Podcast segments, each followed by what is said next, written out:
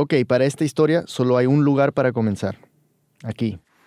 Ya no tienen que pagar más, compañeros. Ya no tienen que pagar más, hermanos. Nada más.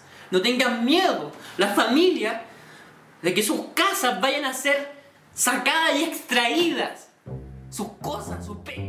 Este audio viene de un video que salió en mayo del 2014 y muestra un tipo barbudo con gafas grandes, medio sesenteras, tiene puesta una gorra y está sentado frente a una luz que proyecta su sombra contra una pared. Da la impresión de ser un video de un guerrillero haciendo una declaración desde la clandestinidad. Yo no soy un presidenciable, yo no soy un senador de la República, no soy un concejal ni un alcalde. Yo soy una persona como ustedes, una persona que encontró en el arte la posibilidad de poder decir las cosas que siento que tengo que decir o que mis compañeros... Y el que habla se presenta como Francisco Papafritas, un artista chileno. Y lo que confiesa en el video es que acaba de quemar los pagarés de las deudas de miles de estudiantes de una universidad privada, la Universidad del Mar. Una deuda valuada en casi 500 millones de dólares. Y se le llamó el Robin Hood chileno. Nosotros los chilenos, todos vimos este video. Este es nuestro productor, Dennis Maxwell. Y muchos nos preguntamos, ¿quién es este tipo? Entonces empecé a investigar un poco más y descubrí que había mucho más detrás de esta historia. Y esto es lo que Dennis encontró. Para entender el video y todo lo que representó Papas Fritas, tenemos que retroceder un poco, porque esta historia tiene que ver principalmente con el sistema educativo en Chile. Desde mediados de la década del 2000, los estudiantes chilenos venían sosteniendo un gran movimiento de protesta.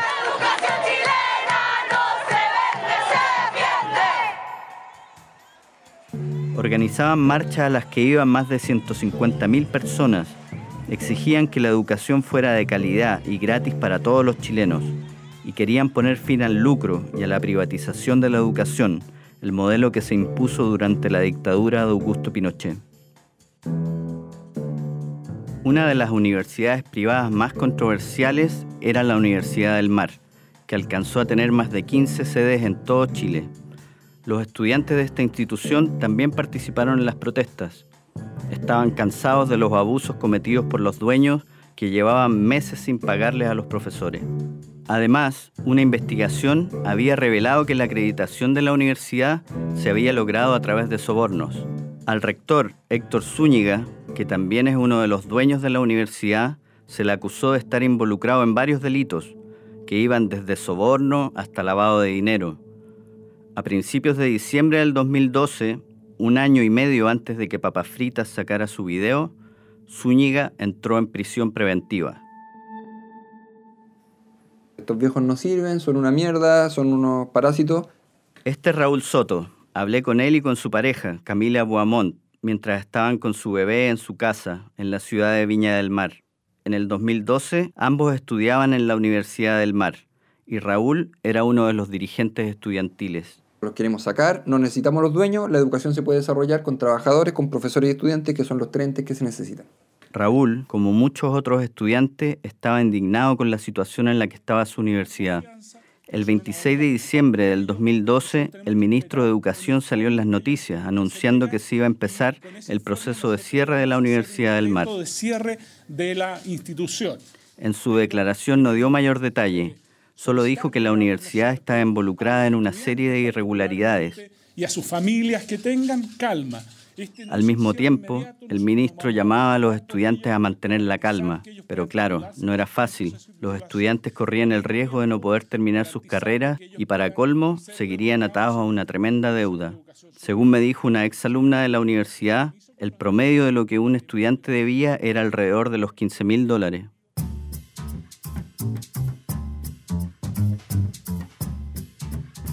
Raúl y un centenar de sus compañeros enseguida se organizaron y dos días después de este anuncio decidieron tomarse la sede central de la Universidad del Mar. Y luego otras sedes a lo largo de Chile cayeron como dominó en manos de los estudiantes. Se empiezan a levantar tomas, movilizaciones, paros, y todas con el mismo objetivo, de eh, intentar evitar que se cerrara la universidad y defender el proyecto educativo. La sede central de la Universidad del Mar está en una ciudad costera, en Reñaca. Digamos que es una ciudad de gente acomodada. pero muchos de los estudiantes venían de familias de bajos recursos y vivían en otros sectores más humildes. Algunos eran de familias de pescadores que después de salir a pescar de madrugada se iban a estudiar. Y aquí es donde se nota el contraste entre los dueños de la universidad y la población estudiantil. Un grupo de unos 300 estudiantes se instalaron en el edificio de la sede principal. Esta es Camila, que también participó en la toma.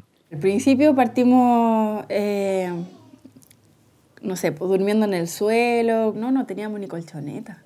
Yo me acuerdo que me saqué la chaqueta y me la puse encima porque me encima en Reñaca hace mucho, mucho frío. Fueron pasando los días, las semanas, y se apropiaron del lugar. Un día de enero del 2013... Estábamos jugando ping-pong en una sala, parece, y las salas tenían unas puertas que, como las la escuelas antiguas, al lado de la pizarra. Y me, me, apoyo en esa puerta y paso cagando para dentro de la, de la sala. Y nos dimos cuenta que nunca habíamos investigado qué había dentro de esa puerta. Y había una cantidad de documentos impresionante. Raúl y Camila se sentaron a leer estos documentos, uno por uno. Se los mostraron a algunos amigos que estudiaban Derecho para que les ayudaran a entender. Una cantidad de papeles que nosotros nos caíamos de raja cada vez que leíamos la cosas que cómo se estaban robando la plata de los estudiantes. Lo que tenían delante de ellos parecía ser un tesoro. Y bueno, esto no lo he podido confirmar, pero según Raúl, los documentos mostraban que, por ejemplo, los dueños se habían inventado una agencia de viajes que cobraban asesorías a las salmoneras y que pagaban sus gastos personales con dineros de la universidad, como cuentas telefónicas y departamentos en balnearios lujosos. Y ahí cuando se abre esa puerta, por esa casualidad, no entra el bichito de empezar a abrir cada una de las puertas de la universidad y encontrar información. Y así, a lo largo de las siguientes semanas, fueron encontrando más y más documentos. Y ahí nos empezamos a dar cuenta de, de, de cuán sucio había sido todo el, y cuán involucrado había eh, gente del poder político. Todos esos antecedentes nos llevaban a, aumentar la rabia, la decepción, eh, la ira. Y aquí es donde Francisco Papafrita, el artista que conocimos al comienzo, entra en la historia. Papafrita no estudiaba en la Universidad del Mar, pero Raúl dice que un trabajador de la universidad, uno que estaba a cargo de repartir las llaves de las salas, lo conocía y se le ocurrió invitarlo a la toma. Para que yo pudiera hacer algún tipo de acción performática o alguna acción artística que, pudiera como visibilizar aún más lo que sucedía en la Universidad del Mar. Y empezamos a, ver las posibilidades y las posibilidades nacen desde los mismos estudiantes. Papafritas pasó todo el mes de marzo del 2013 con los estudiantes, viviendo con ellos en la toma. Después volvería a visitarlos varias veces. Viajaba desde Santiago, que queda como a una hora de Reñaca, y a veces se quedaba uno o dos días en la toma. Aparece el Papa Frita a ver en qué estábamos, a prestarnos ropa y a presentarnos su idea de cómo se podía desarrollar un proyecto de educación popular en, en ese elefante blanco de la Universidad del. Esa era como la idea general. Y el Papa Frita siempre nos planteó la, la idea de que teníamos que, que, que deshacernos de esa deuda. Raúl se refiere a las deudas que tenían los estudiantes con la universidad. Estaban de acuerdo con Papa Frita en que de alguna manera tenían que desaparecer los pagarés. Pero ¿cómo? Aquí hay que explicar algo bastante importante y quizás sorprendente. Si desaparece el pagaré, el documento donde aparece el monto de la deuda, el estudiante endeudado podría desconocer su deuda y no tendría que pagarla.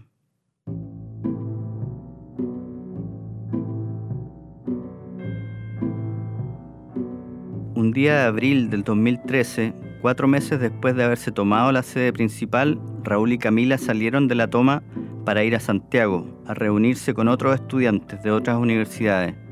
Estando allá, recibieron una llamada donde les dijeron que en la casa de Zúñiga había habido un incendio, que se estaba quemando la chimenea.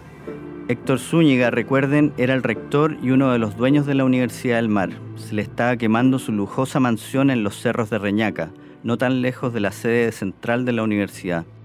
Al momento del incendio, Zúñiga estaba ahí, en su casa, bajo un arresto domiciliario que llevaba desde febrero.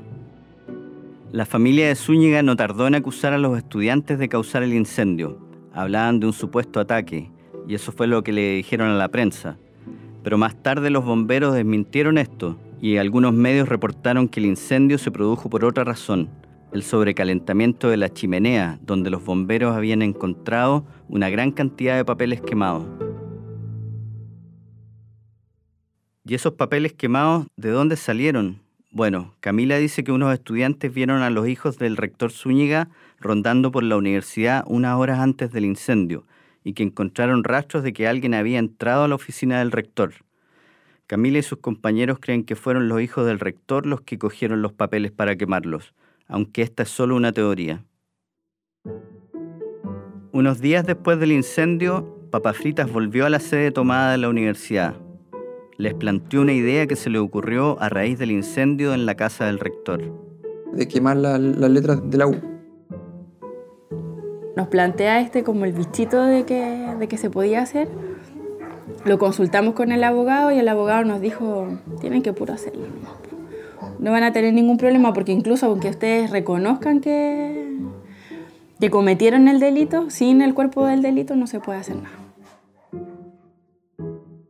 Una pausa y volvemos. Este podcast de NPR y el siguiente mensaje son patrocinados por Squarespace. Un sueño es tan solo una gran idea que todavía no tiene una página web.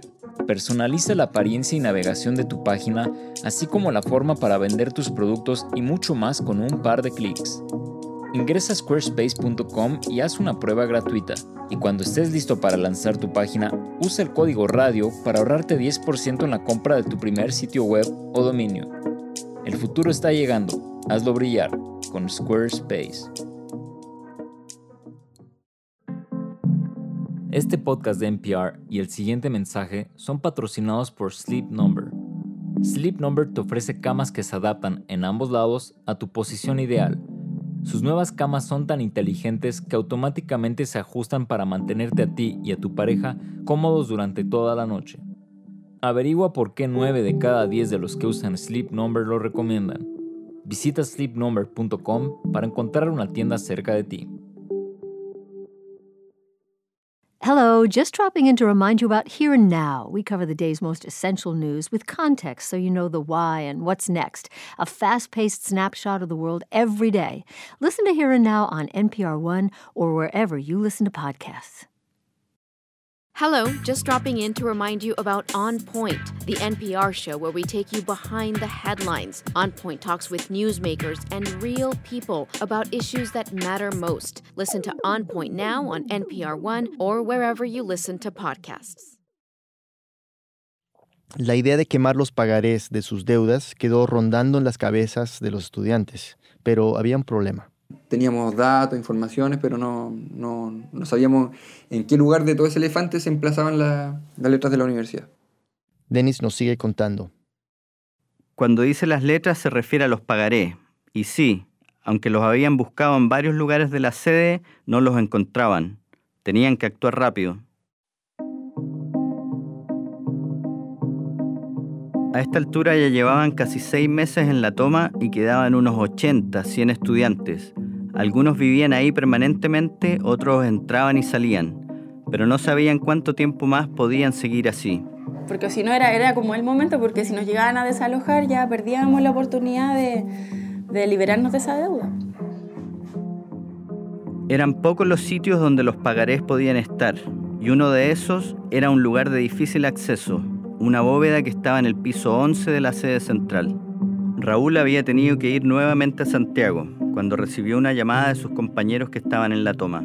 Eh, me llamaban los carros diciéndome que, que, que estaban a punto de, de- de abrir nomás la bóveda, que es donde pensaban que estaban la, las letras. Raúl prácticamente voló de vuelta a Reñaca. Cuando llegó, los estudiantes habían recién logrado forzar las puertas de la bóveda.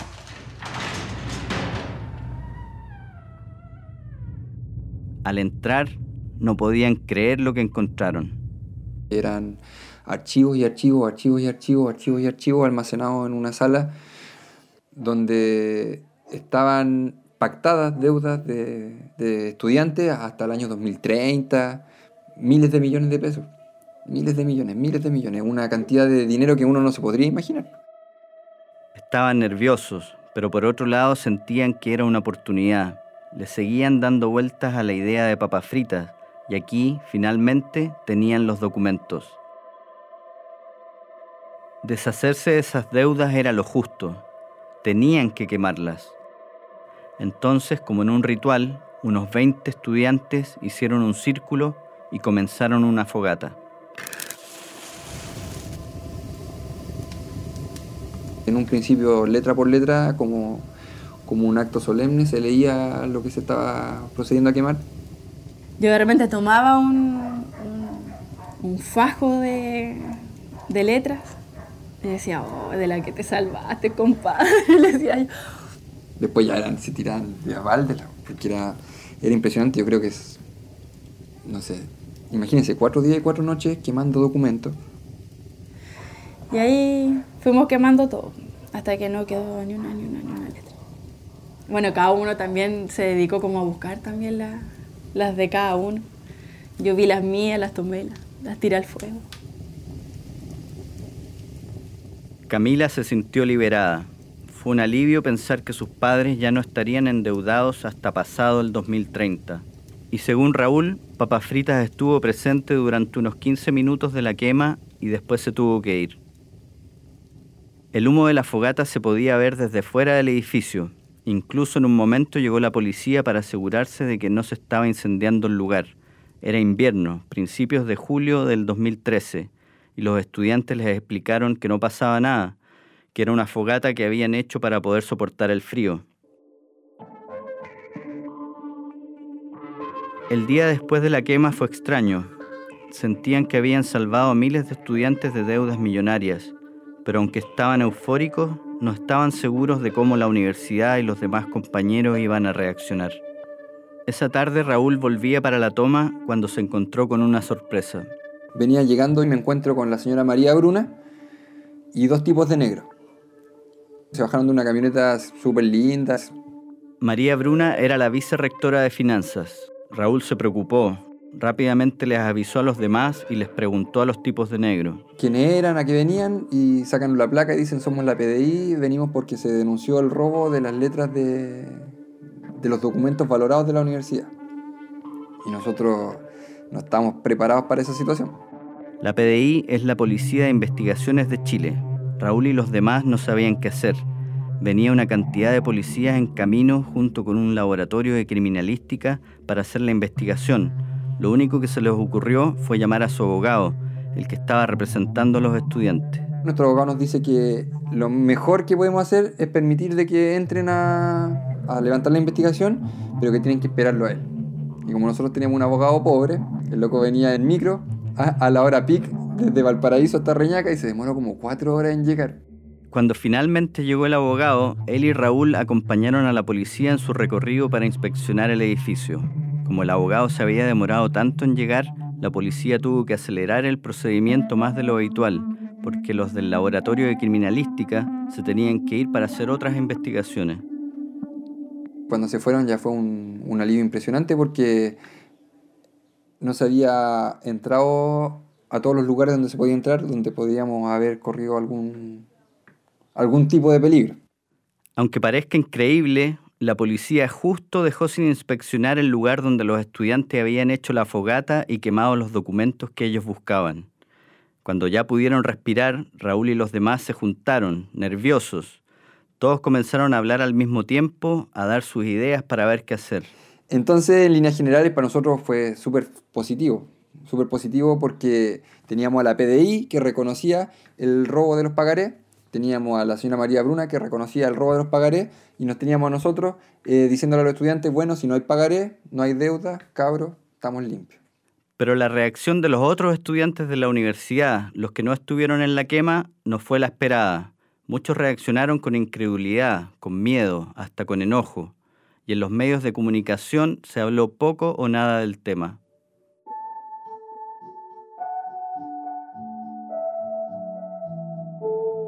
Así pasaron más de 10 meses desde la quema y la sede principal siguió tomada por los estudiantes todo este tiempo.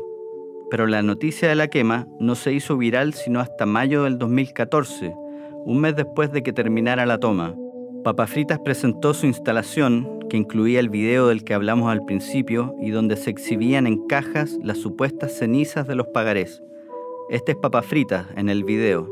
Tranquilamente fui uno por uno, quemando cada uno de ellos liberando de esa deuda a cada uno de los estudiantes de la Universidad del Mar que están endeudados hasta hoy. Los estudiantes que habían participado en la quema, cuando vieron el video, se sorprendieron y hasta se enojaron de que Papas Fritas se adjudicara a él solo el acto de la quema de los pagarés. Me parecía injusto que fuera una persona anexa al problema. Él sale mostrando este, este hecho como una obra de arte.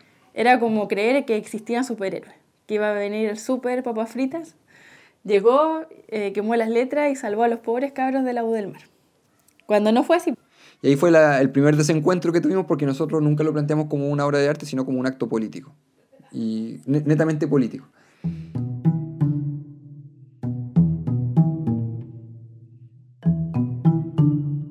Cuando me reuní con Papa Frita en su casa ubicada en un barrio antiguo y popular de Santiago, ya había pasado más de un año de su performance.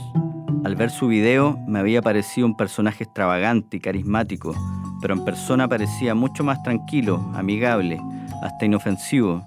Estaba envuelto en una bufanda roja, no hablaba con la misma euforia y dramatismo con el que apareció en el video, y me explicó su versión de la historia lo que hago yo básicamente es eh, poner el cuello.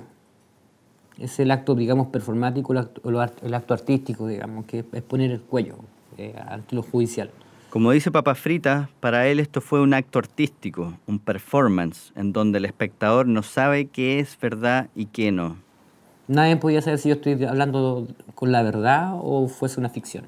Y sí, ni la policía sabía realmente si las cenizas de su obra de arte correspondían o no a los pagarés de los estudiantes.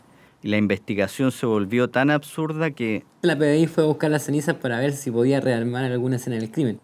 Pero la policía nunca pudo confirmar que las cenizas eran las de los pagarés. Papa Frita después le contaría a Camila que las supuestas cenizas realmente eran una especie de cemento en polvo. Aunque Raúl y los otros estudiantes no estaban del todo de acuerdo con lo que hizo el Papa Fritas, sí reconocen que gracias a él la noticia se había propagado por todas partes. Nos dimos cuenta de que, de que la intención de él era poder visualizar el tema y en el fondo lo más bonito del hecho era de que se podía demostrar que ningún estudiante tenía deuda.